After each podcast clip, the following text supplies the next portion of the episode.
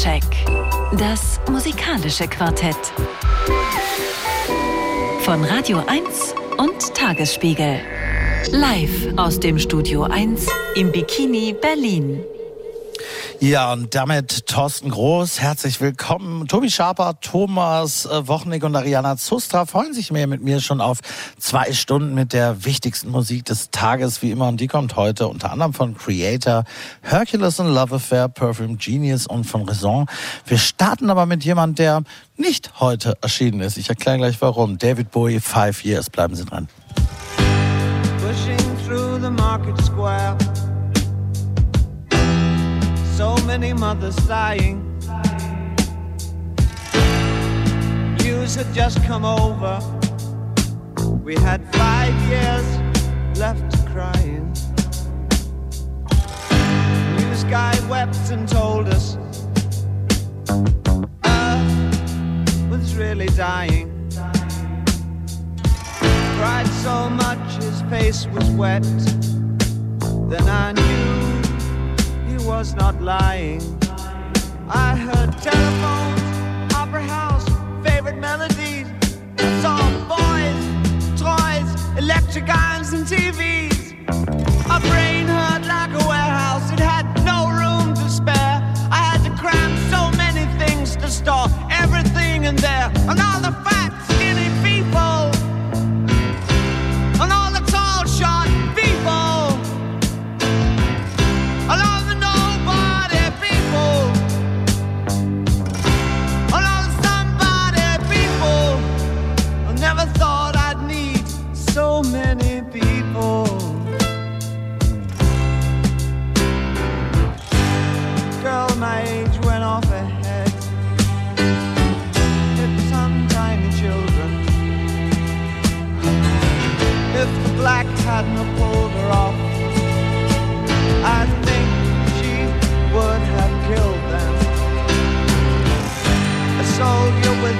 broken arm fits the stair to the wheels of a Cadillac. Cop knelt and kissed the feet of a priest, and the queer threw up the sight of that. I think I saw you in an ice cream parlor, drinking milkshakes cold and long, smiling and waving and looking so fine. Think you knew you were in the song,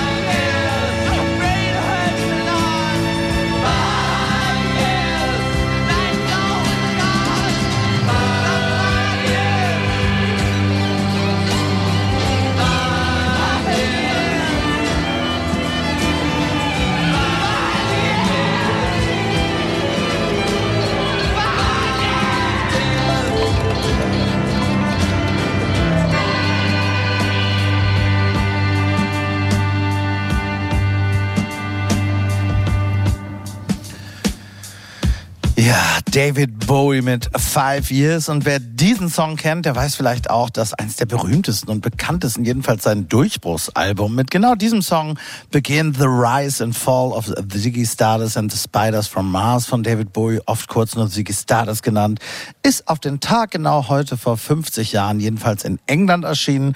Und das schien mir Anlass genug, hier in dieser Sendung, dem Soundtrack auf Radio 1 vom RBB, auch mal einen älteren Song zu spielen, um das zu würdigen und zu zelebrieren. Werden wir heute übrigens nochmal machen in anderer Form. Äh, bleiben Sie gespannt.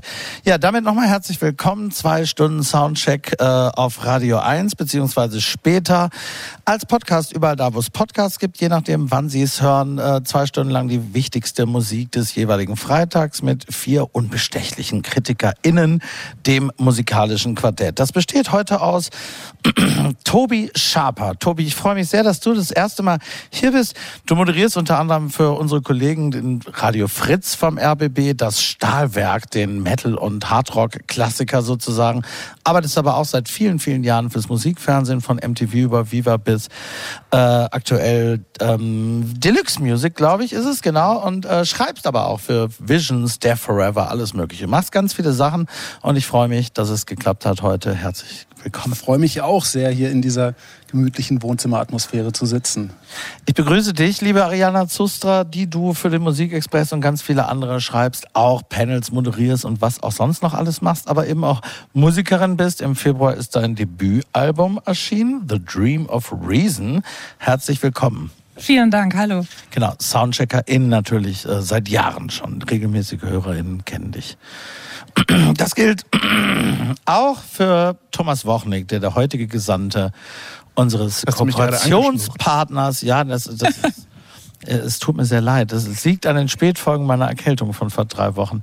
Es hat mit dir persönlich gar nichts zu tun. Aber ich freue mich nämlich sehr, dass du da bist. Und du bist der heutige Vertreter unseres Kooperationspartners Tagesspiegel, wo du, lieber Thomas, über Kunst, Musik, alles Mögliche schreibst und jetzt wieder hier in der Sendung bist. Wunderbar. Herzlich willkommen. Guten Abend. Danke für die wunderbare Einleitung. Ja, Los geht's mit dir, Ariana. Hercules and Love Affair, neues Album. Was gibt's zu sagen? Sehr gerne. Hercules and Love Affair haben uns ja 2008 mit Blind einen der wohl besten Tanztracks und einen der prägendsten Hits der Nullerjahre beschert.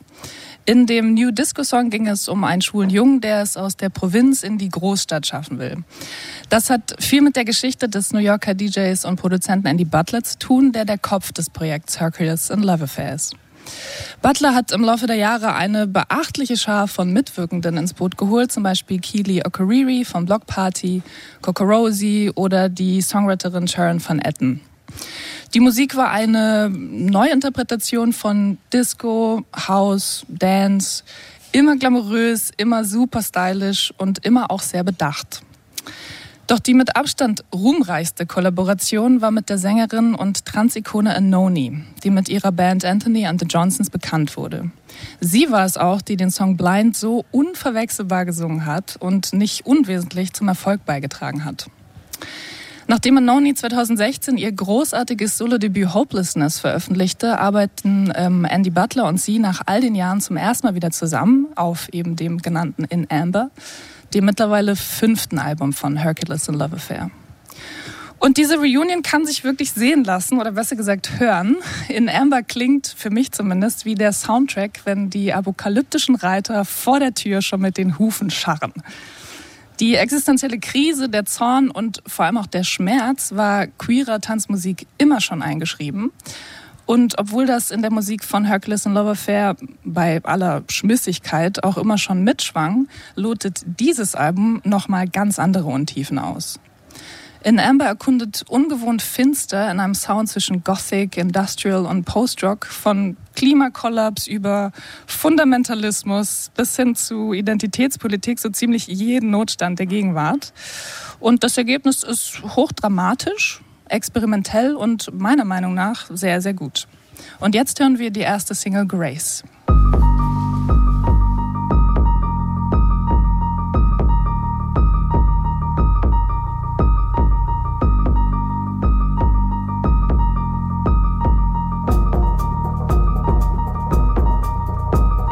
Come the dawn of one uncertain day.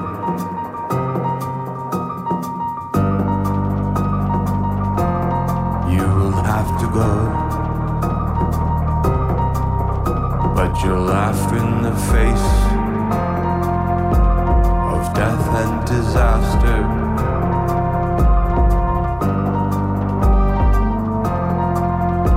If you look for grace.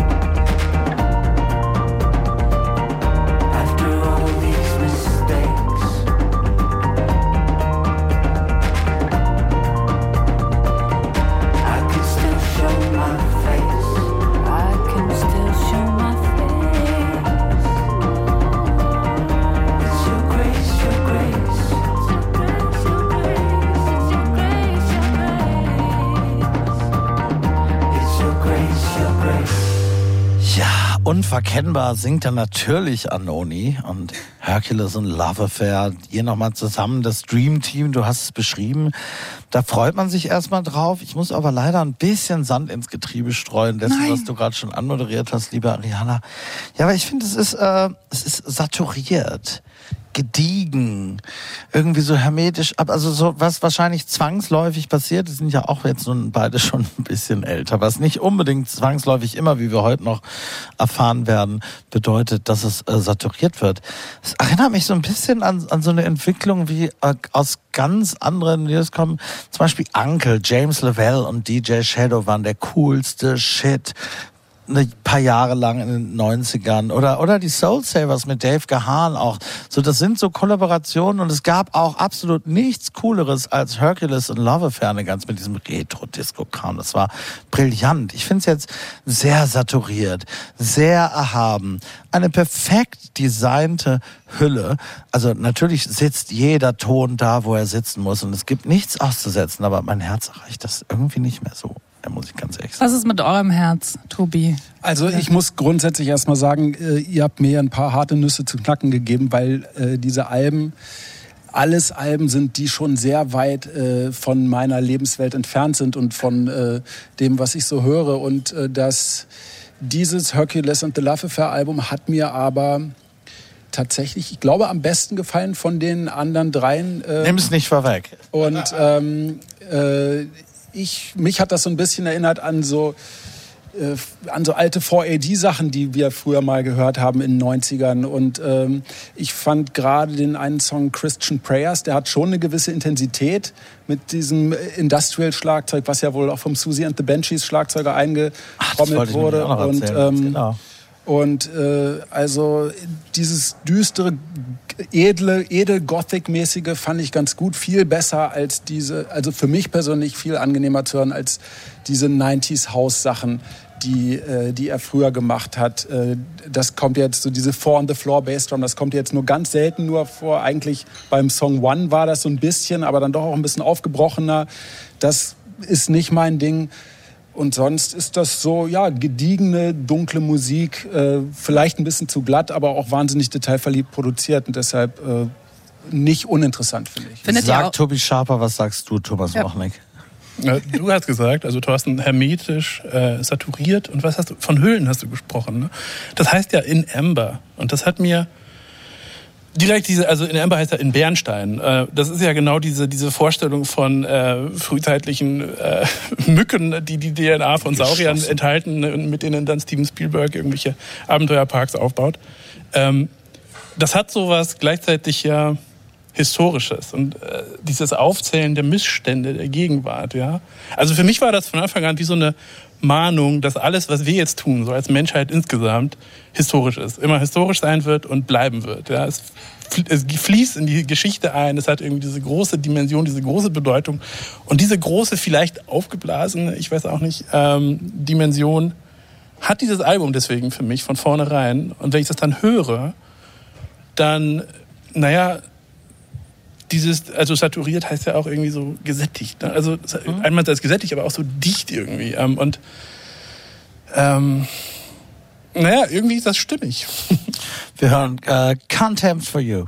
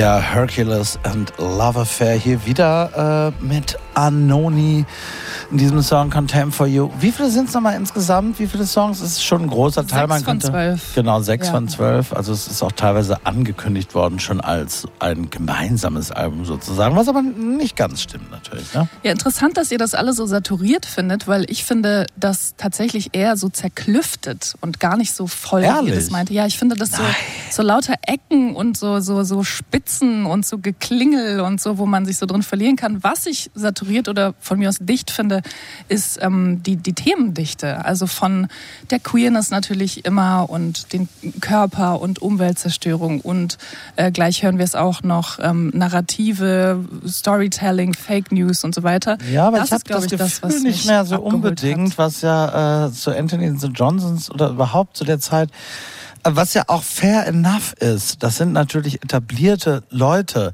die viel erreicht haben, auch zu Recht viel erreicht haben. Aber das meine ich vielleicht auch mit saturiert. Ich habe das Gefühl nicht mehr, was auch nicht immer unbedingt sein muss, dass sie in diese stecken natürlich nicht in diesen Kämpfen mehr selbst auf eine Weise drin, wie sie früher drin stecken. Es ist schon so ein bisschen aus der Rotweinbar so, äh, das natürlich sich, sicherlich noch zur Kenntnis nehmend und auch beklagend, aber, aber nicht mehr unmittelbar erlebend eventuell. Jedenfalls klingt die Musik für mich so. Also was ich ganz interessant war, fand, war, dass in dem Info dazu, das hat mein Interesse sehr geweckt, da wurden als Einflüsse, ich glaube gerade von Anoni, ein paar Bands genannt, äh, so aus Crust Punk, äh, Doom Metal Band aus den 80ern, äh, Sacrilege aus äh, England und Fear of God aus Amerika die, äh, die ich sehr gut finde und die ich da aber überhaupt nicht drin gehört habe. Also ich habe mich gefragt, wo ist da dieses, äh, so dieses, was du sagst, die, die sind ja wirklich zerklüftet und so. Und das, äh, dadurch finde ich, äh, das ist ja sehr ausproduziert und so. Und für mich eigentlich ein totaler Kontrast da drin. Und deshalb war ich dann, war meine Erwartung da in die Richtung so ein bisschen enttäuscht. Dass es so, äh, dass man sowas darin Das, hören das würde. Metal hören wir nicht. Äh, Thomas, was hören wir noch? Du hast das Schlusswort. Äh, ja, das ist ein. Ähm, den Ball wollte ich gar nicht haben. Aber ähm, ja, nee, ich, ich empfinde es auch so. Ich empfinde es nicht. Äh, irgend, also ich, ich, ich, ich höre die Kanten und Ecken eigentlich ehrlich gesagt auch nicht. Äh, für mich klingt es eher. Ja, glatt hast du auch mal gesagt Ja, am Anfang vorhin, ne? Und ich empfinde es eigentlich auch eher so. Es ist so ein großes, so eine Wand irgendwie. Gereinigt. Vielleicht bin ich einfach von Ja. düsterer Musik zu begeistern. Wir geben uns noch mal so eine, so eine kleine Wand, geben wir uns noch Poisonous Storytelling.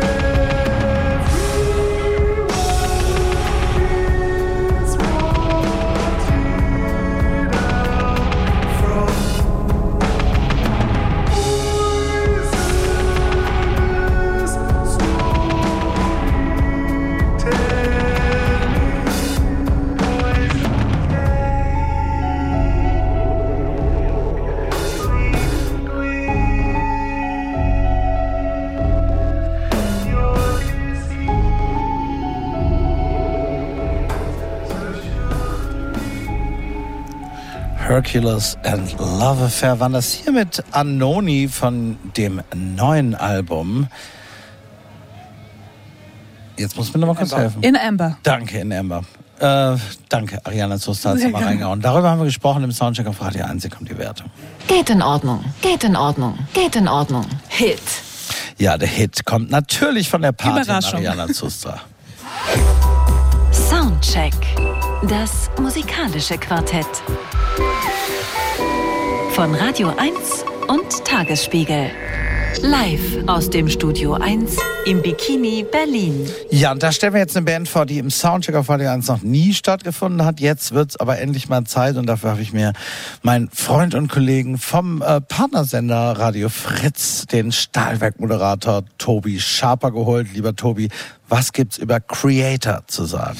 Oder muss man wahrscheinlich, äh, weil die hier noch nie stattgefunden haben und bei Radio 1 allgemein nicht so dolle stattfinden, ziemlich weit vorne anfangen. Creator ist eine Thrash-Metal-Band aus dem Ruhrpott. Da hat sich Anfang der 80er, so eine Szene, Anfang Mitte der 80er eine Szene entwickelt aus den Kindern äh, der, äh, der Grubenarbeiter da, die äh, viele da auch mit Migrationshintergrund bei der Urbesetzung von Creator hatten auch zwei äh, italienische äh, Väter, die da als Gastarbeiter vor Kohle gearbeitet haben. Und da gab es natürlich unter den Jugendlichen eine gewisse Hoffnungslosigkeit, weil ihre Perspektive war, ähm, auch wie die Eltern oder wie die Väter irgendwann mal äh, unter Tage arbeiten zu müssen. Da hat natürlich keiner Bock drauf. Und es war aber der vorgeschriebene Lebensweg quasi. Mille, der äh, Frontmann von Creator, hat auch mal gesagt, so aufs Gymnasium zu gehen, das kam für ihn gar nicht in Frage. Die Eltern haben gesagt, aufs Gymnasium gehen andere Kinder. Und unter, da war dann halt viel Wut und Frustration und dann unter dem Einfluss von amerikanischen Bands, Exodus oder Slayer, waren so ein bisschen vor, äh, vor äh, Creator äh, am Start in Amerika und in England, vor allem Venom, gab, hat sich dann halt diese Szene gebildet mit Creator, mit Sodom, äh, in Gelsenkirchen, in Weil am Rhein waren Destruction, dann gab es noch so ein paar Bands drumherum, Living Death, Violent Force. Man hört an den Bandnamen schon, dass das vor allem krawallig war und dass die äh, eigentlich gar nicht wussten, wie sie ihre Instrumente halten müssen, aber erstmal losgepoltert haben, was das Zeug hält und damit auch weltweit Eindruck gemacht haben. Und da hat sich, haben sich Creator dann relativ schnell als die ähm, die versierteste Band äh, herauskristallisiert. Und äh, in den 80ern sind sie dann auch schnell nach, äh, ziemlich bald nach Amerika gegangen, haben da eine Platte produziert, waren schon, äh, bevor sie 20 waren, auf US-Tour und ähm, haben ein paar frühe Thrash-Klassiker abgeliefert. Hatten dann in den 90ern auch wie viele äh, Bands ein bisschen eine schwere Zeit, weil halt durch Grunge und Alternative die Metal-Welt so ein bisschen aus den Fugen geraten ist. Haben da viel experimentiert, dann äh, Platten gemacht, die eigentlich erst später Anerkennung gefunden haben. Äh, die die erste Platte in den 90ern von Creator hieß Renewal und war dann auch mit sehr viel Psychedelic angereichert, mit Industrial, mit Hardcore. Also ist sehr aus dem Korsett gebrochen, aus den Metal-Klischees ausgebrochen. Und ähm, die letzte Platte in den 90ern war eine sehr Gothic-mäßige Platte. Und dann äh, im neuen Jahrtausend haben Creator dann zwei Sachen gemacht. Sie haben zum einen wieder relativ reinrassigen Thrash Metal äh, gemacht, aber auf einem sehr viel höheren Niveau als vorher, weil sie natürlich über die Jahre sehr viel bessere Musiker geworden sind. Und dazu haben sie sich noch einen Gitarristen aus ähm, Finnland von der Band Valtari geholt, der das technische Niveau noch mal massiv gehoben hat. Und ab da sind Creator äh, den anderen deutschen Thrash-Bands ungefähr von der Dimension so enteilt wie Metallica den anderen in Amerika. Also ähm, da liegen schon Welten zwischen. Und äh, seit dieser, äh, seit der Jahrtausendwende haben Creator auch tatsächlich nur Platten auf dem für das Genre wirklich höchstmöglichen Niveau gemacht und haben sich vor allem aber auch immer neuen Einflüssen dabei in, in diesem Rahmen geöffnet, haben auch eine Platte mit Moses Schneider produziert, dem Produzenten von Tokotronik. Äh, äh, und sie haben dann nochmal als letztes Puzzleteil vor zwei Jahren den Bassisten gewechselt, der die Sache nochmal auf ein höheres Niveau gewuppt hat und haben jetzt in diesem Jahr ihr 15. Album rausgebracht. Letzte Woche, letzten Freitag. Und das trägt den, wie ich finde, ein bisschen sperrigen Titel Hate über alles.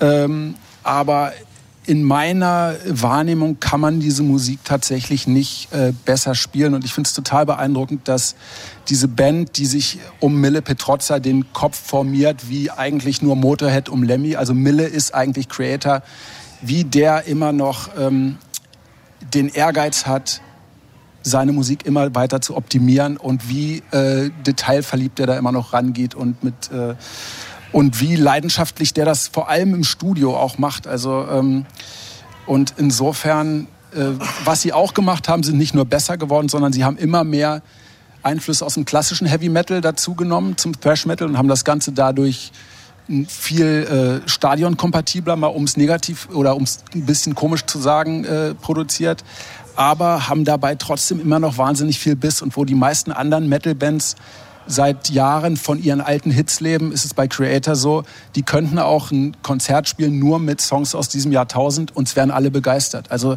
äh, Metallica schummeln ja immer die neuen Songs irgendwo so in die Setlist, verteilen die so, dass die Stimmung nicht zu sehr einbricht und bei Creator sind die neuen Songs eher die Highlights. Und ja, was soll ich sagen? Ähm, ich finde, wie gesagt, diese Platte im Rahmen des Genres relativ makellos. Ich finde, sie ist auch wahnsinnig gut produziert. Die Drums sind im Hansa-Studio aufgenommen. Es, die klingt sehr warm, sehr wuchtig, natürlich und trotzdem in die Fresse. Und ähm, sie hat halt relativ viel Facetten für eine Metalplatte. Es sind dann als Gäste auch noch Drangsal dabei bei einem Song, was man ja auf einer Metalplatte so auch nicht erwartet. Und ähm, Sophia Portanet, die man ja auch aus dem Radio 1 Tagesprogramm kennt, äh, was beides zeigt, was da für eine Offenheit doch herrscht für andere Einflüsse. Und äh, wollen wir gleich mal den Titelsong hören? Dann äh, machen wir das jetzt. Das sind Creator Hate über alles.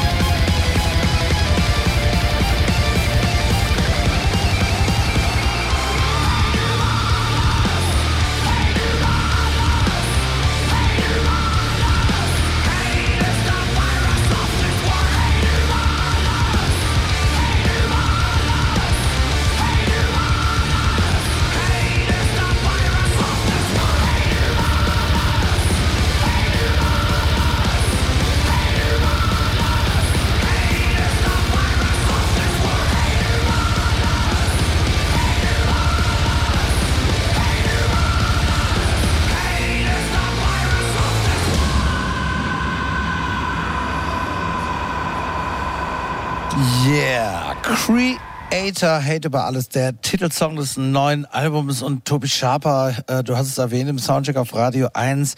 Na, im Hochgeschwindigkeitsmetal ist es ja grundsätzlich so, dass natürlich gewisse technische Fertigkeiten die Basis für alles bilden. Das ist ja gar keine Frage. Und allerdings ist es oft so, dass sie auch äh, den Nukleus des eigenen Schaffens so ein bisschen bilden oder dass sie jedenfalls vielen wichtiger sind als alles andere und nicht nur die Basis. Und das führt dann manchmal, finde ich, bei vielen so alt oder älter gedienten Veteranen dazu, dass sie so ein bisschen kläglich scheitern, wenn sie sich darauf kaprizieren. Weil das ist ja auch ein Publikum, was sehr, sehr gern dann darauf achtet, ob zum Beispiel Lars Ulrich von Metallica noch halbwegs tight seine Double Bass da schlägt, was regelmäßig dazu führt, dass das Urteil lautet, nein, er tut es nicht.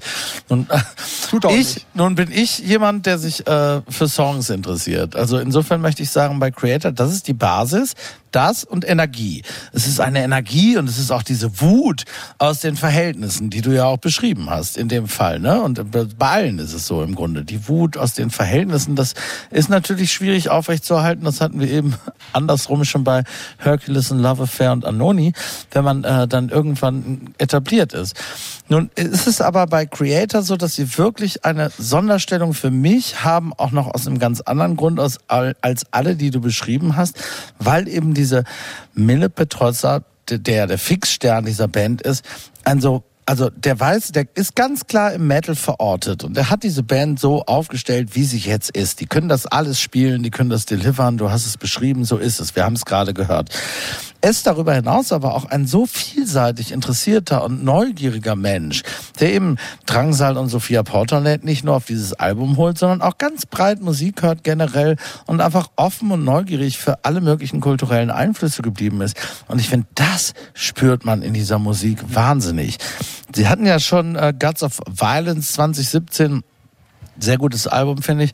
Aber jetzt muss man wirklich sagen, Hate über alles, Creator, und deshalb wollte ich es auch heute vorstellen, ist jetzt, also, das ist eins der besten Alben, das diese Band gemacht hat. Und also ich muss jetzt wirklich sagen, ich wünschte, Slayer oder Metallica würden so ein Album mhm. nochmal machen.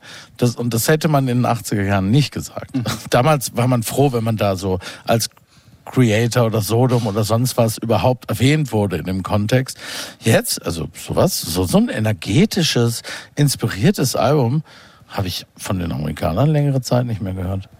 Nehme ich, äh, nehme ich genauso wahr tatsächlich. Und für mich ist es auch in dieser langen Karriere, f- äh, 15 Alben, äh, das, das auch das beste Album, was sie gemacht haben in seiner Gänze. Natürlich, äh, Pleasure to Kill ist so ein früher Klassiker, der lebt aber natürlich vor allem von seiner Energie und von seiner Räudigkeit. Also die haben es irgendwie geschafft, äh, ihre instrumentalen Fähigkeiten zu verbessern, aber dabei trotzdem nicht äh, zu verflachen oder, oder sich nur aufs Technische äh, auf einmal äh, zu beschränken. Und ähm, für mich ähm, ist, ist das eben, kann es nicht besser auf den Punkt äh, gebracht werden. Und es ist auch nochmal ein Sprung zu dem Album Gods of Violence, was du erwähnt Absolut. hast, weil es noch mehr verdichtet ist und die noch stärker, besser herausgearbeiteten Refrains hat und dabei eben noch ein paar mehr Details hat, die aus die über den Tellerrand hinweg gucken. Und ich finde ganz interessant, äh, man hört ja auch eine Menge äh, Melodien, äh, so äh, eben wie ich schon meinte, klassische Iron Maiden Melodien, die hätten sie natürlich auch gerne am Anfang ihrer Karriere schon gebracht, weil sie diese Bands wie Judas Priest und Iron Maidens natürlich gefeiert haben. Sie hatten aber noch nicht die Fähigkeiten. Die Twin Guitars. Und schön. eben, und jetzt kommen, jetzt haben sie halt, äh, können sie diesen Hintergrund von früher noch nutzen, um diese Twin Guitars und diese Gitarrenharmonien einzubauen, die, woran sie früher einfach gescheitert sind, weshalb sie sich da aufs Ballern äh, irgendwie reduziert haben, was sie aber auch mit einer wahnsinnigen Intensität gemacht haben. Also ja, Ariana Zuster hört, glaube ich, in ihrer Freizeit sehr viel Thrash Metal schon seit Ja, ich habe mich sehr- Kindesbeinen an. Ich habe eine völlig unbegründete ähm, Liebe für die Szene tatsächlich, obwohl ich Metal eigentlich nicht höre. Also Genau, wusste ich ich habe aus irgendeinem Grund immer, wenn ich Leute kennenlerne, die Metal hören, verstehen wir uns sofort per se. Und wir haben ja auch ähm, mit dem Metal Hammer Kollegen gehabt, wo ich als Volontärin beim Rolling Stone immer nebendran saß. Deswegen äh, großer Respekt, aber jetzt natürlich keine keine große Expertise. Deswegen halte ich mich ein bisschen zurück. Möchte aber sagen, ähm, dass ich soweit ich das beurteilen kann, alles bestätigen möchte, was Tobi gesagt hat. Ich war wirklich auch von den Socken. Ähm, und ich musste schmunzeln in der Vorbereitung, weil ich fand, ähm, dass es inhaltlich so viele Parallelen zu dem Hercules and Love Affair und Noni Album gab. Mhm. Also allein schon angefangen beim Titel Hate über alles. Wir haben als letzten Noni und Hercules and Love Affair Song Poisonous Sto- Storytelling gehört. Es geht um genau dasselbe, nämlich Kritik an verengtem Kommunikationsverhalten. Dann haben Creator einen Song, der Dying Planet heißt. Bei Anoni geht es ganz viel um Klima. Und da habe ich dann schon das Gefühl gehabt, ähm, dass wem jetzt ähm, Hercules in Love Affair und Anoni zu hochglanzdüster ist, was man ja durchaus sagen kann, und zu sehr Weinschorlen-düster, wie du es genannt hast, ähm, Thorsten, der sollte sich definitiv Creator anhören. Und das tun wir jetzt noch mal kurz, bevor Thomas Wochne gleich was dazu sagt. Wir hören nämlich jetzt Crush the Tyrants.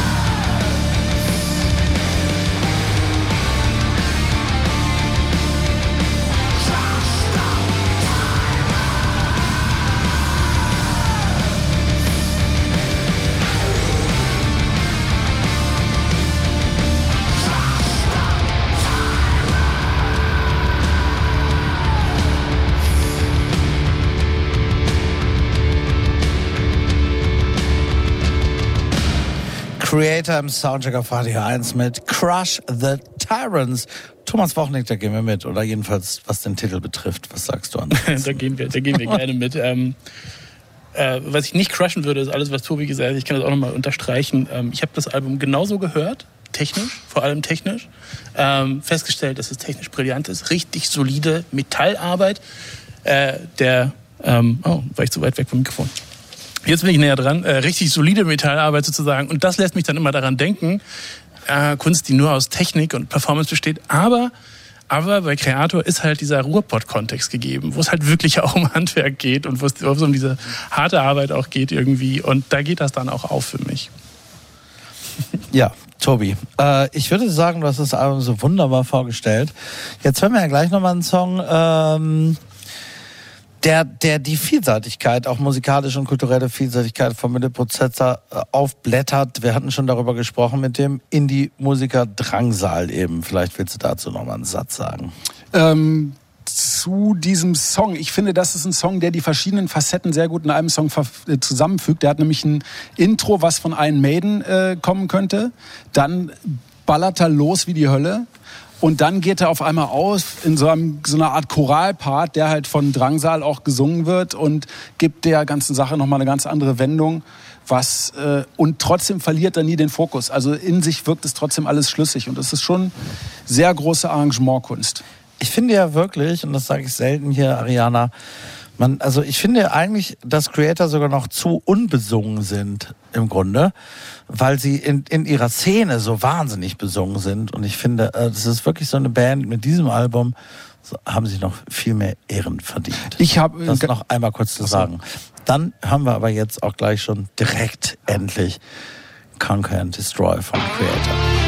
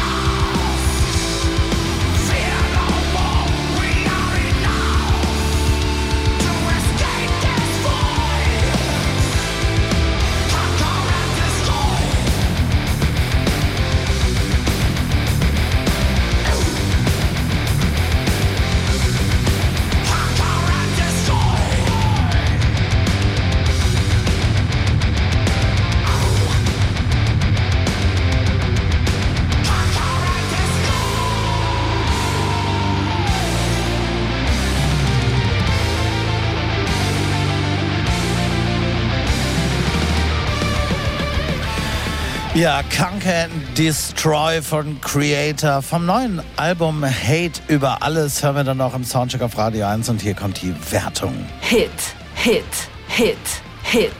Ja, ich muss ganz ehrlich sagen, ich hätte nicht damit gerechnet. Die Runde ist auch nicht so orchestriert, aber es ist einfach ein saugutes Album. Viermal Hit Creator-Kandidaten für den Soundcheck Award des nächsten Jahres. Völlig zu Recht. Damit sind wir am Ende der ersten Stunde schon wieder hier. Äh, bleiben Sie aber unbedingt dran. Es geht gleich noch mit Raison und Perfume Genius weiter und einigem anderen, was es zu besprechen und erzählen gibt nach den Nachrichten. Bis dahin hören wir äh, einen Song einer Künstlerin und Musikerin aus Hamburg die ebenfalls heute ein neues Album äh, veröffentlicht hat. Bella Utopia heißt das und die Frau heißt Frau Kraushaar. So, das steht wahrscheinlich nicht im Pass, aber so nennt sie sich jedenfalls. Es ist ihr drittes Album, wenn ich richtig informiert bin. Und äh, das wollte ich Ihnen auch noch gern ans Herz legen. Wir hören Der Hengst, der Stute folgt. Machen Sie es gut, bis gleich.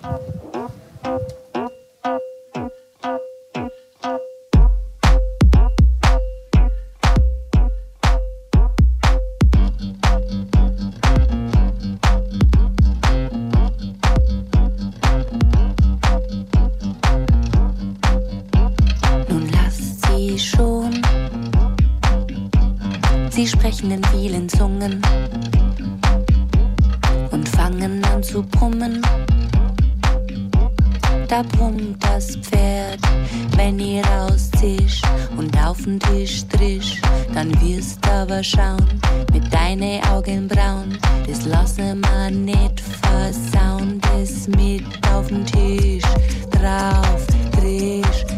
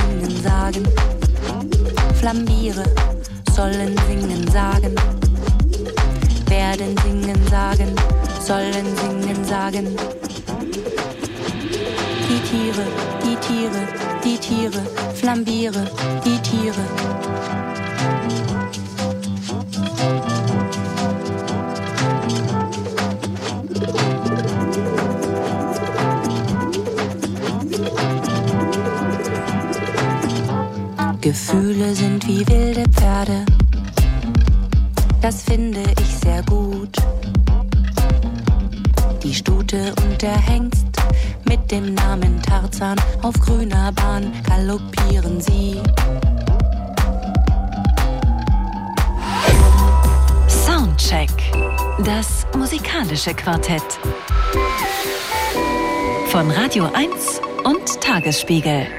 Live aus dem Studio 1 im Bikini Berlin. mit Thorsten Groß, der sehr herzlich willkommen heißt zur zweiten Stunde, die wir abermals beginnen mit jemand, der heute keine neue Musik veröffentlicht hat, aber es wert ist, gespielt zu werden. Und warum, erkläre ich Ihnen gleich. Hier kommt Paul McCartney, Early Days.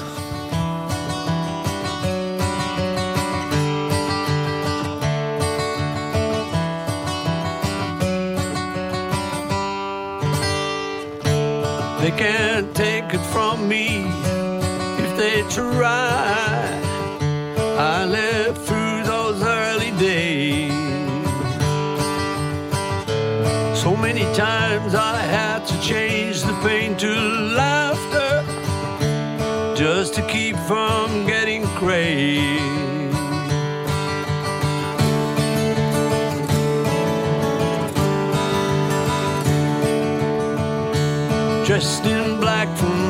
Head to toe. Two guitars across our backs, we would walk the city road, seeking someone who would listen to the music that we were writing down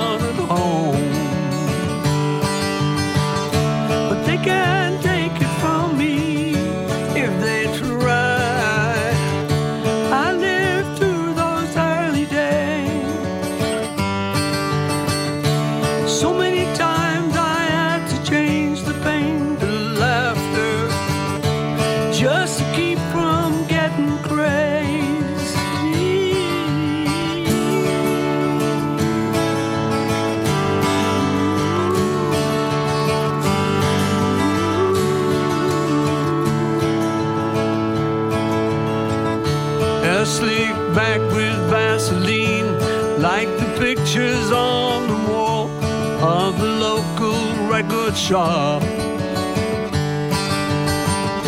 Hearing noises we were destined to remember, will the thrill to never stop.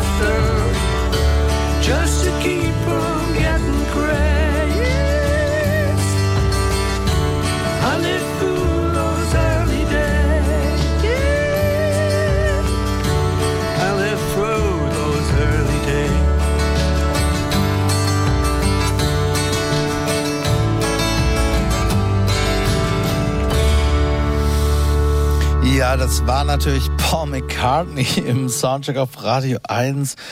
Und warum haben wir das hier gespielt, wo wir doch sonst nur neue und frische Musik spielen? Weil der womöglich größte, ganz sicher aber einflussreichste Songwriter, jedenfalls Pop-Songwriter aller Zeiten, morgen 80 Jahre alt wird. Nun soll man nicht verfrüht gratulieren, das bringt ja angeblich Unglück. Wir wollen auch noch gar nicht gratulieren, wir wollen es schon mal so soft anmoderieren. Sie werden morgen, je nachdem, wo Sie sich aufhalten, na, egal, wenn Sie nicht am Nordpol leben, wahrscheinlich nichts anderes hören, sehen und lesen als Paul McCartney, die Beatles und alles. Und ich habe hier nochmal einen äh, Song gespielt von 2013, da war noch nicht ganz 80, aber auf dem besten Weg dahin auf seinem Album New damals, hat er in diesem Song über die alten Zeiten so ein bisschen meditiert und unter anderem auch darüber, dass alle anderen, die ja doch gar nicht dabei waren, immer alles viel, viel besser zu wissen glauben, als er selbst über die Beatles und die Wings und dieses große Vermächtnis. Äh, ja, mag ich sehr den Song hier im Soundcheck auf Radio 1. Paul McCartney schon mal vorab, das 80 Jahre, meine Güte. Thomas, wir machen mit dir weiter. Mit Leuten, die sind noch nicht 80. Aber, aber, und zu ihnen gibt's auch ein bisschen mehr zu erklären, jedenfalls bis man weiß, wer dahinter steckt, als zu Paul McCartney. Wir sprechen über Raison. Was ist das? Raison, ähm, also Georges Cameron, das ist der Name, kennt man als Stimme der Goldenen Zitronen. Um die soll es aber ja gerade nicht gehen. Der hat ja jetzt eine neue Band gegründet mit Menserins und PC Nackt. Also Menserins, der auch bei den Zitronen Keyboarder war, äh, hier und da auch mal Bass spielt und so. Und PC Nackt, der eigentlich Pro Producer, eigentlich Produzent ist ähm, für das Studio Cherie hier in Berlin, äh, oder Chez Cherie, genau, bekannt ist, äh, das er betreibt. Raison heißt also das Projekt, was so viel bedeutet wie Grund, Verstand, Vernunft. So viele Leute wie möglich heißt die Platte. Und ich muss sagen, ich habe mich diesmal sehr schwer damit getan, eine Auswahl an Songs zu treffen, äh, weil ich festgestellt habe, dass es einfach daran liegt, dass man mit dieser Platte sehr viele verschiedene Geschichten erzählen kann. Da sind zum einen Songs, die nur von dieser Kernband gemacht wurden. Dann sind da aber auch Songs, die mit anderen zusammen gemacht wurden. Sophia Kennedy, Pina, Lucy und Eddie, die einfach so bleiben, benannt bleiben ohne Nachnamen. Dann die Schauspielerin Judith Tarikwa in einer Sprechrolle. Diese Songs sind so verschieden, dass keiner die anderen äh, repräsentieren würde. Und nur einen zu nehmen wäre irgendwie auch unfair. Dann ist da noch dieser elegisch dargebotene Tonsteine Scherben, dieses äh, Tonsteine Scherben Cover allein machen sie dich ein. Ich habe mit George Cameron darüber gesprochen und er sagt, es wäre lächerlich gewesen, diesen Song laut zu rocken, weil der Text aus heutiger Sicht ja eigentlich nicht mehr funktioniert. Dieser Appell solidarisiert, solidarisiert euch, äh, gehen wir alle zusammen auf die Straße und so. Er habe ihn eher in seiner Brüchigkeit und seiner Melancholie ähm, wie eine Erinnerung, sagt er, oder einen ausgeträumten Traum inszenieren wollen. Einerseits. Andererseits heißt auch das Album aber so viele Leute wie möglich, also doch irgendwie Appell und Zusammenhalt. Es gibt im Netz schon die ersten Stimmen, die sagen, die Platte sei Ausdruck der aktuellen Verunsicherung der Linken und ein bisschen mag, das, mag da ja auch was dran sein. Ähm, Im Gespräch mit ihm hatte ich aber den Eindruck, dass er das gar nicht so negativ sieht, sondern eher wird die Welt komplexer, steigt auch der Grad des Chaotischen und Experimentellen in ihr. Und das schätzte er ausdrücklich, sagt er. Als eine Ode an dieses nicht gerade, uneindeutige und komplexe in der Welt kann man auch gleich den ersten Song deuten. Wir hören gegen gerade. Ich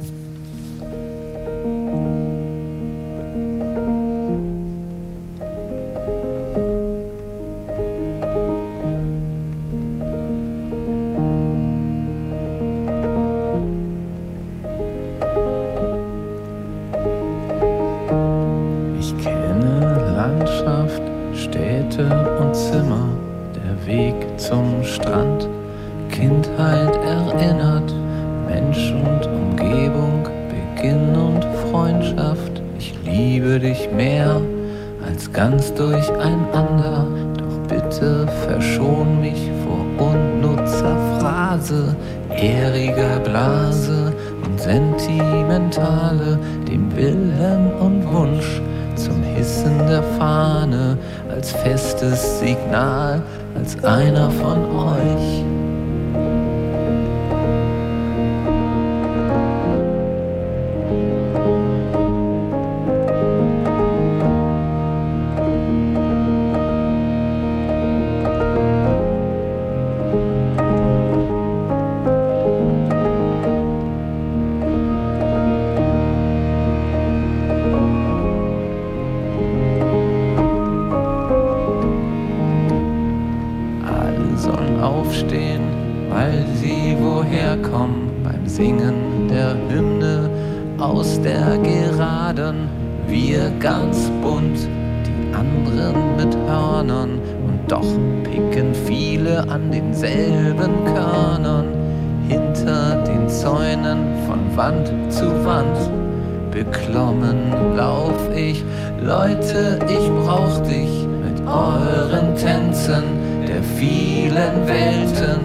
Zeigt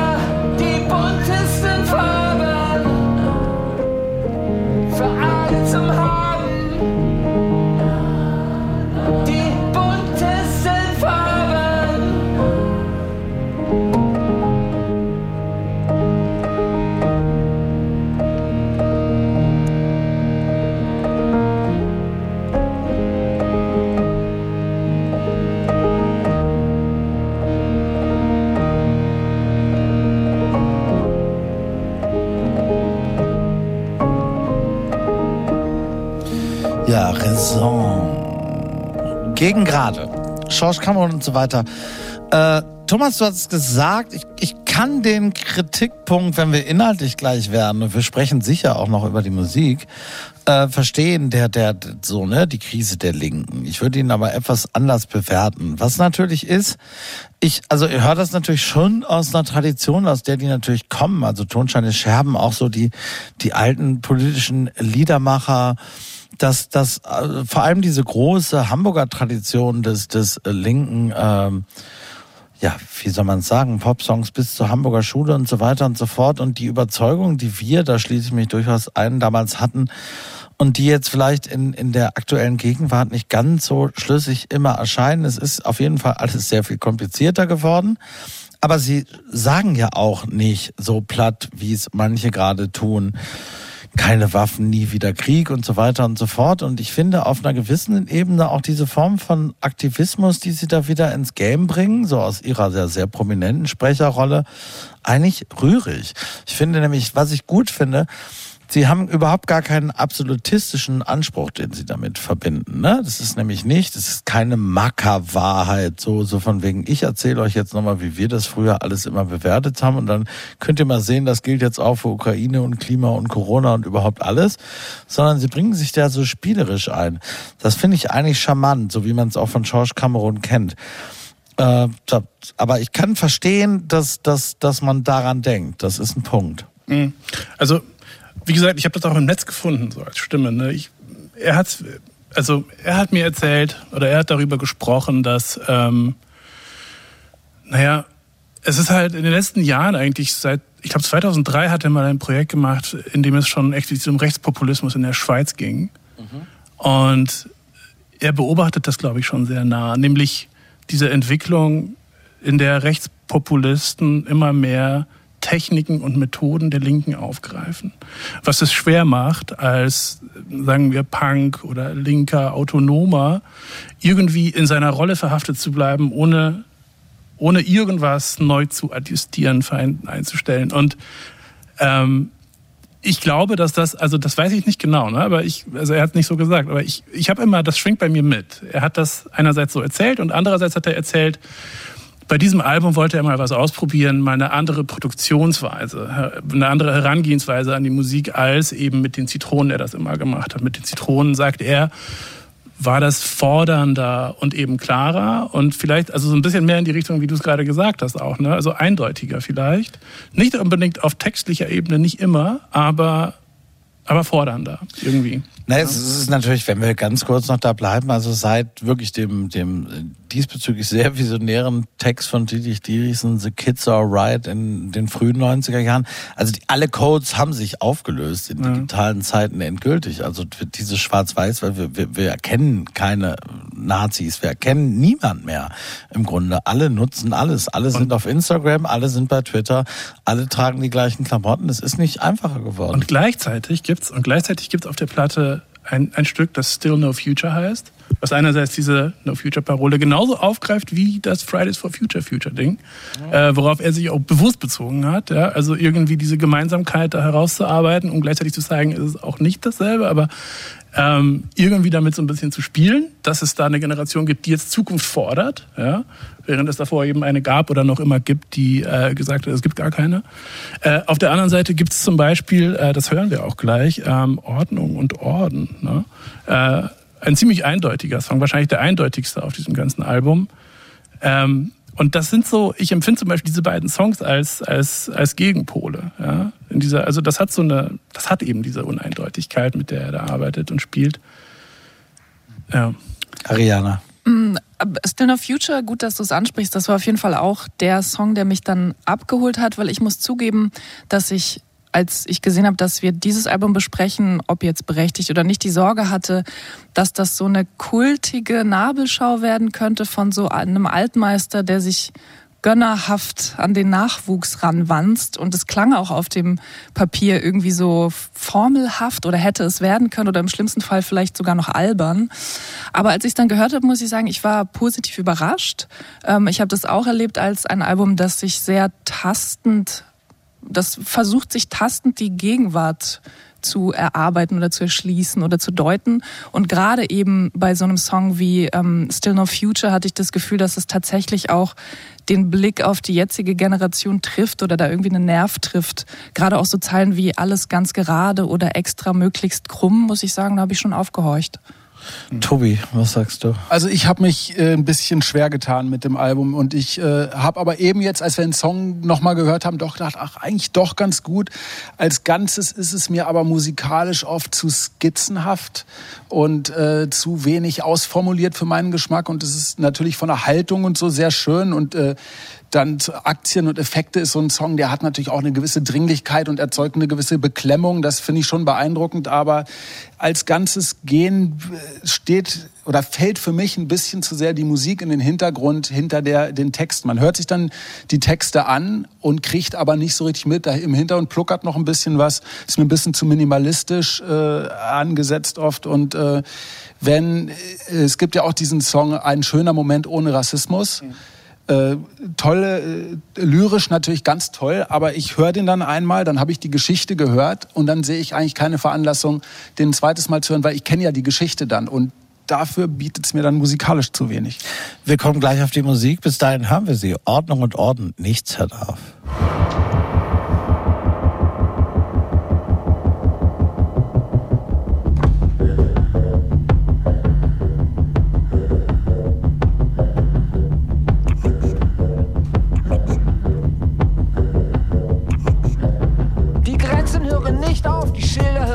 Nicht auf, Zäune hören nicht auf.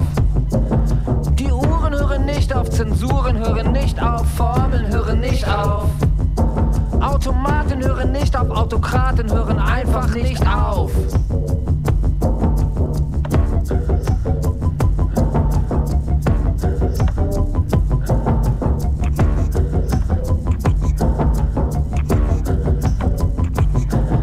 Erzieher, Lehrer, die Ausbilder hören nicht auf.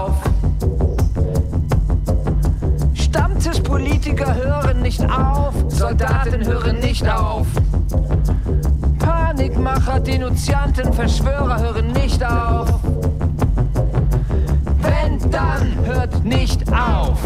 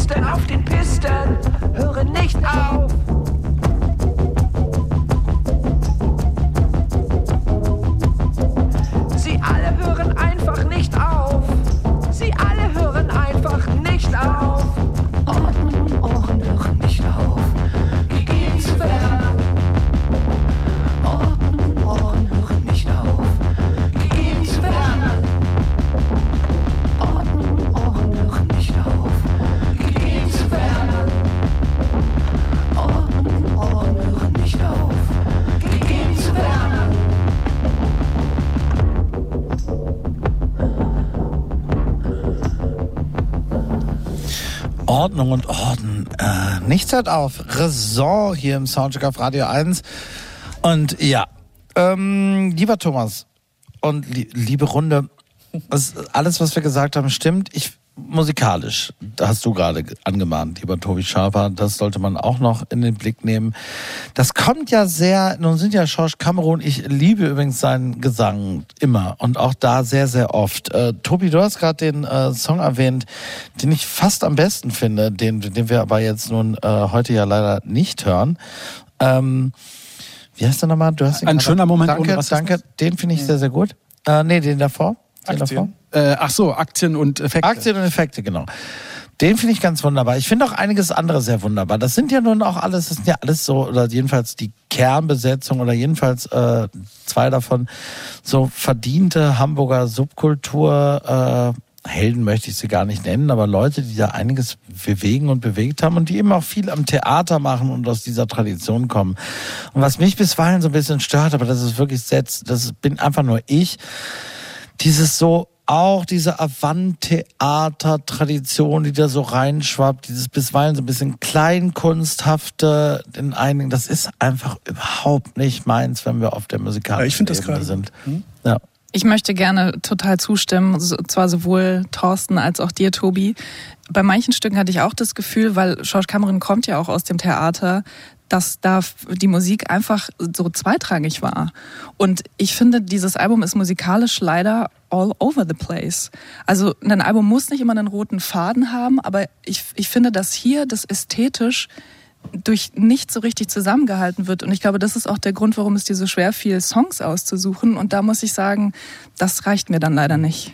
Ja, es wirkt dann eben dadurch so ein bisschen äh, wie Skizzen, die nicht zu Ende gedacht sind. Und für mich Genau. ist es auch teilweise, ich mag ja Skurrilität, aber es ist mir teil, es erinnert mich teilweise an so alte Zickzack-Records, Veröffentlichung äh, Kosmonautentraum oder Silhouette Ja, aber das ist 61 es oder sowas. Und äh, was aber, was man, was ich früher gehört habe, weil ich so skurril fand, aber nicht, weil ich die Musik schön finde. Und hier zum Beispiel das eigensinnige Kind ist so ein Song, der ist halt super schräg. Aber das äh, macht in mir nichts, das löst in mir das trotzdem kein Glücksgefühl. Äh, da- Das finde ich halt eben nur skurril.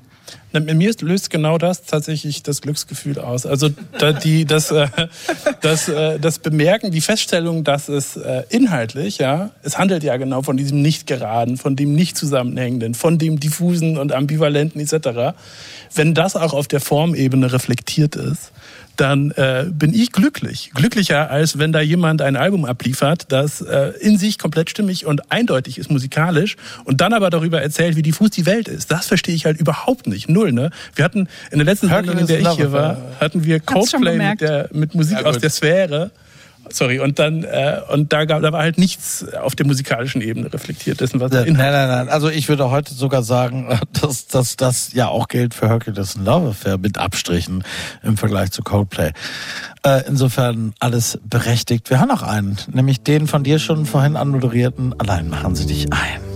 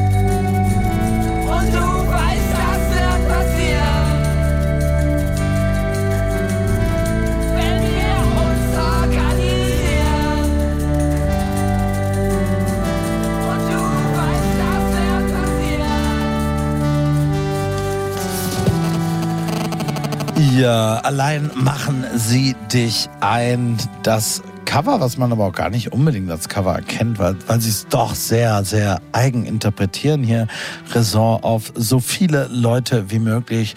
George Cameron und andere. Und hier kommt die Wertung im Soundcheck auf Radio 1. Geht in Ordnung, geht in Ordnung, geht in Ordnung. Hit. Ja, also heute habe ich irgendwie ein gutes Gespür gehabt damit, wer die Platten jeweils vorstellt, weil bis jetzt sagen die Paten immer Hit, so auch jetzt Thomas Wachnick. Ja. Ähm, und damit kommen wir zum letzten und vierten Album des heutigen Abends und das kommt von Perfume Genius. Aufgewachsen in Seattle outete sich Mike Hadrius bereits während der Schulzeit als homosexuell und war von diesem Zeitpunkt an permanenten homophoben Anfeindungen ausgesetzt. Es gab gewaltsame Übergriffe, es gab Morddrohungen, es gab alles Mögliche.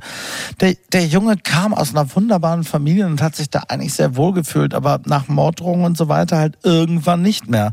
So hat er die Schule deswegen abgebrochen und ist im letzten Schuljahr nach New York gegangen, weil er es einfach nicht mehr ausgehalten hatte. Dort in New York arbeitete er im Nachtleben und handelte sich ein handfestes Drogenproblem ein. Also er hat sehr konfliktreiche Jugend- und Adoleszenzjahre gehabt, ohne aus einer irgendwie problematischen Familie zu kommen, einfach nur, weil er sch- schwul war.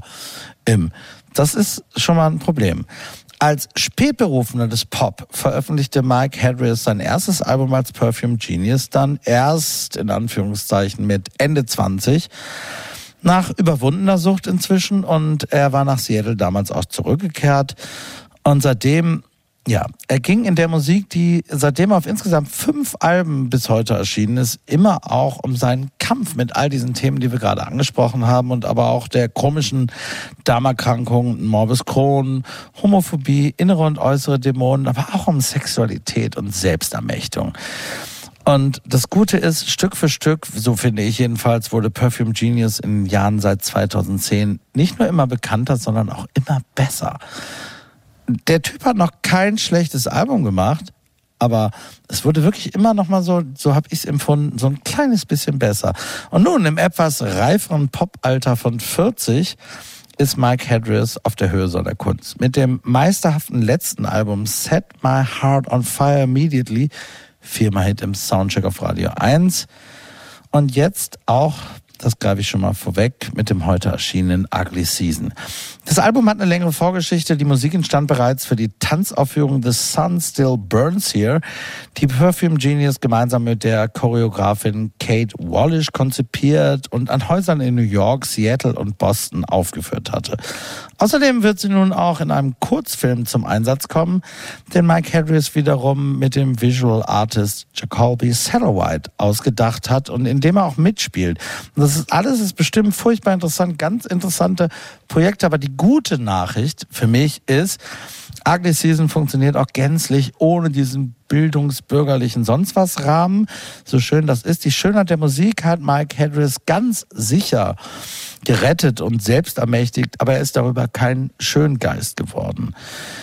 Äh, immer schon hatten die Songs von ihm ja so eine experimentelle Ebene, oder jedenfalls viele von denen. Nun stellt er die experimentelle Ebene in den Mittelpunkt seines Schaffens und Pop an den vermeintlichen Rand.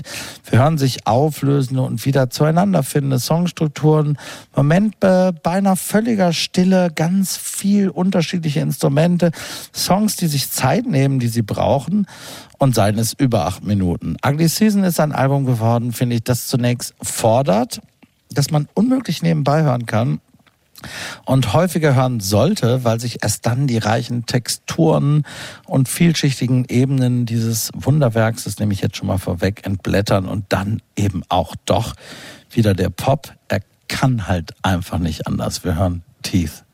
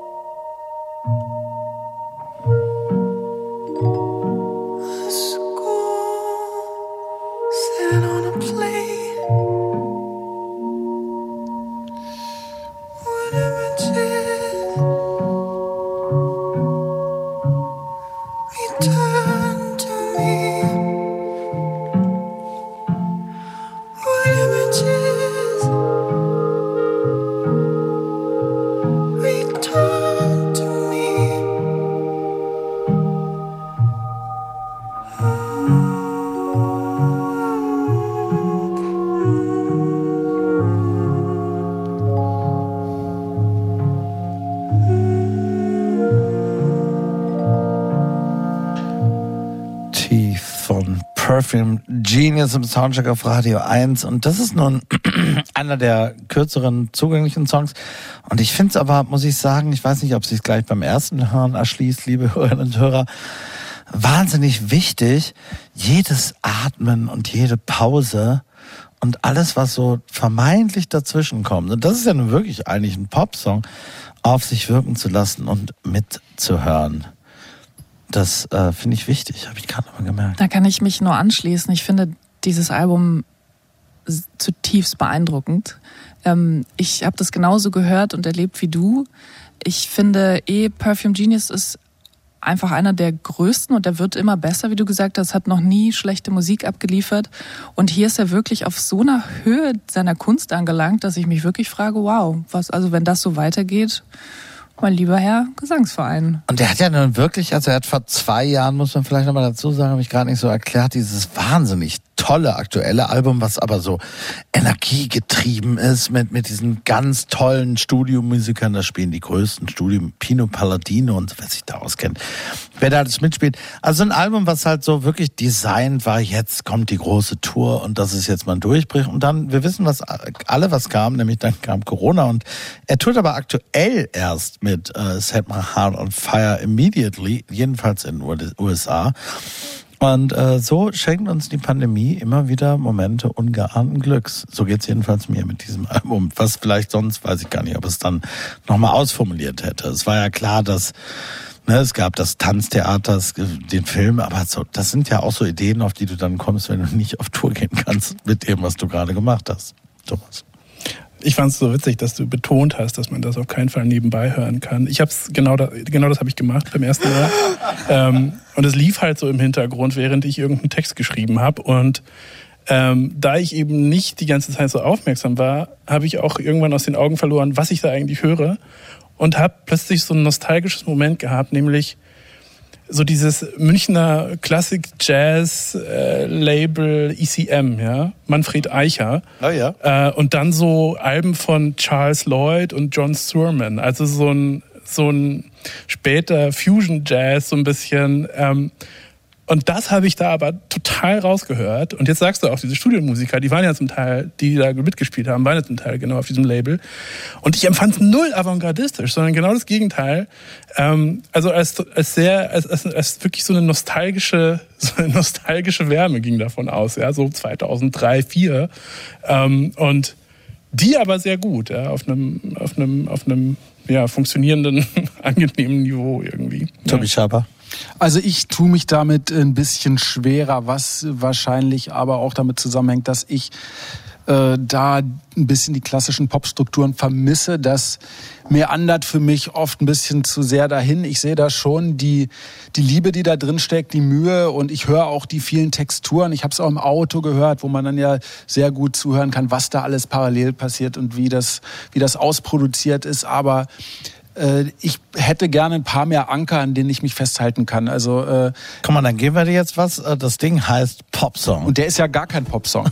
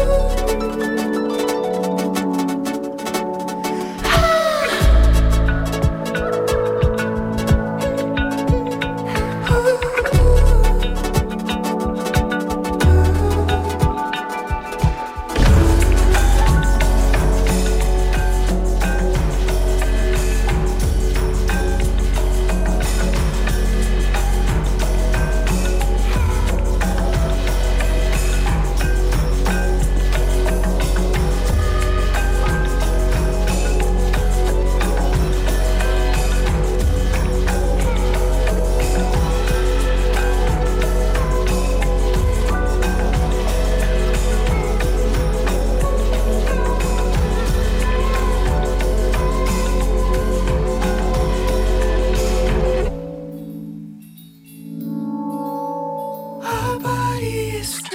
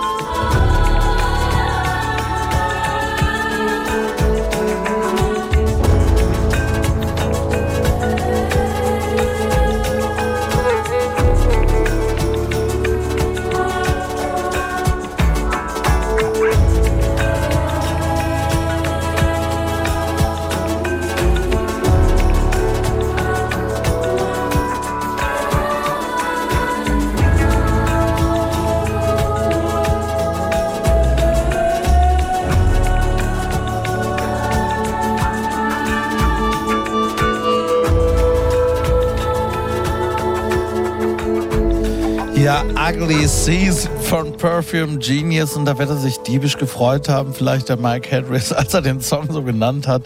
Pop-Song. Das ist natürlich, äh, wie Tobi Sharper gerade noch hinten reinrief, also the least Pop-Song, das steht auch fest. Aber Ugly Season als Titel, also hoffen wir, dass es nur eine bleibt. Ne? Also das ist natürlich auch eine Motivation. Vielleicht so ein Moment, äh, wenn man das historisch betrachtet, wie so große PopmusikerInnen ihrer jeweiligen Zeit, keine Ahnung, so als David Bowie Low gemacht hat oder Radiohead Kid A oder so. Das ist jetzt das. Es ist halt auch nicht tatsächlich nicht so ultra experimentell, aber es ist halt sehr offen. Ich finde das wahnsinnig reizvoll und freue mich fast ein bisschen, dass Perfume Genius vielleicht ein bisschen Langeweile hatte, weil er nicht auf Tour gehen konnte. Ich habe das jetzt oft gelesen und gehört mit, mit dem, dass das Album so keine Pop-Momente hat, weil er hat ja durchaus früher auch so Hymnen gehabt und, und so Glam-Rock-Momente und so. Ähm, ich habe mich dann gefragt, vielleicht ist das jetzt aber der Pop oder das, vielleicht ist es erst recht Pop, weil es so ähm, am, am Puls der Zeit ist mit diesem Gebrochenen, mit diesen vielen Zwischenräumen und dass es vielleicht ja auch der Höhepunkt für ihn sein könnte, habe ich mich dann gefragt, weil sein Album von 2017 heißt ja No Shape und er singt immer wieder über Körper und über Körperlosigkeit, die er gerne erreicht hätte mit allem, was seinem Körper angetan wurde. Und dieses Album ist jetzt, glaube ich, der Höhepunkt. Es ist richtig körperlos. Also man, ist keine, keine Chorus-Strukturen. Es ist wirklich wie so ein Nebel, der so einen Nee, über es geht ja auch umgibt. wirklich darum, wie er selbst sagt, also das geht ja eigentlich um eine Utopie, ne? Also so, er sieht da schon seine Zukunft drin. Und vielleicht muss man es auch wirklich zusammendenken mit dem aktuellen Album Set My Heart on Fire Immediately. Das sind dann zwei Seiten. Ich finde, das auch, das äh, geht wunderbar ineinander über. Also äh, die Pop-Momente gibt's ja durchaus auch auf dem Album. Da sind ja immer mal wieder auch so kleine folkige Melodien und sowas alles. Ich würde mir nur wünschen, dass die noch ein bisschen mehr äh, ge- ausgearbeitet oder sich auch mal wiederholen würden und so und dass man oder dass sie ein bisschen länger ausgespielt werden würden oder so für, einfach für mein Popherz. Sonst hat das ja auch sehr brutale Momente. Das Album Hellbent heißt ja auch ein Song und der heißt aus gutem Grunde so. Und wenn du sagst, das ist der Höhepunkt äh, jetzt seiner Entwicklung, ich Also ich würde mich auch fragen, wenn man jetzt äh, zum letzten Album diesen Sprung sich anguckt, fragt man sich ja, wo sollte auch denn der Sprung dann zum nächsten Album nochmal hingehen? Also Bei David Bowie kam dann nach Let's Dance irgendwann. Ja, ein paar vielleicht eben Später. ist das dann wäre das so ein logischer Schritt, dann wieder in was sehr äh, klassischer, äh, viel klassischer formatiertes zu gehen. Mir geht's ja genau andersrum. Also in Bezug auf diese, auf diese Pop-Momente, die Wiederholungen und so. Ich find's genau entspannt, wenn endlich mal jemand nicht mehr wiederholt, nicht mehr immer nach demselben Schema F produziert und schreibt und ähm, ich finde genau das angenehm. Ich empfinde es nicht als avantgardistisch dadurch. Also Musik, die keine solche Formen hat, gibt ja schon irgendwie Ja. sehr lang. Aber Nee, der, der Jazzverweis von dir war ja ja, absolut ja. legitim. keine Ja, sowas. Frage. Jetzt genau, jetzt haben wir zwei Stücke gehört, die genau das gerade nicht so aufgreifen. Es gibt ja welche mit Bläsern. Ja, ne, wir gehen die jetzt ich mal ja- genau. Ich würde auch fast sagen, wir reden gar nicht mehr so lange und geben Wunderbar. uns die Chance, den beinahe neunminütigen Song zu hören, den wir nicht ganz so lange hören, aber doch eine ganze Weile, weil dann versteht man es vielleicht noch besser. Eye in the Wall, Perfume Genius.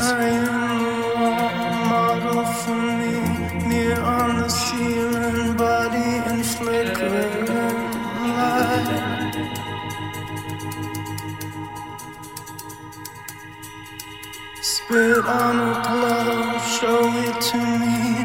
Bleach on a berry, honey, that's it.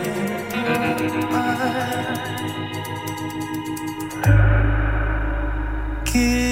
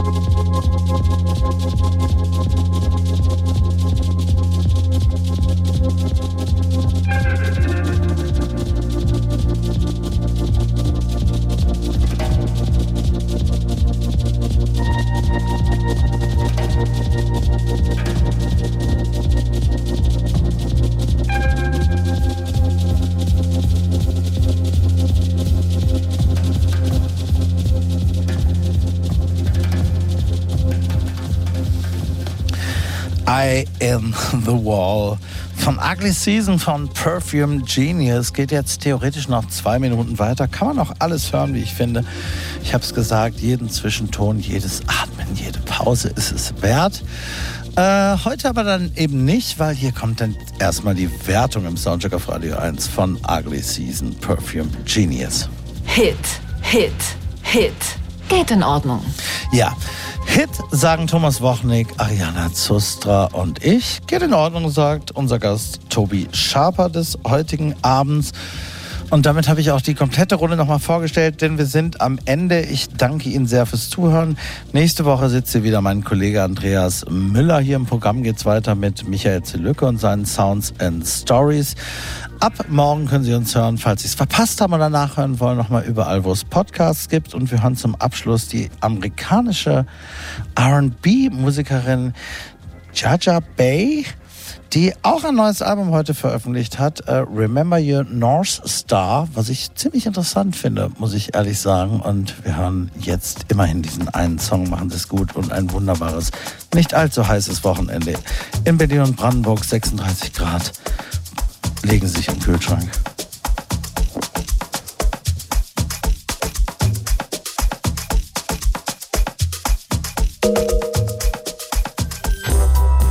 Soundcheck. Das musikalische Quartett. Freitags ab 21 Uhr auf Radio 1.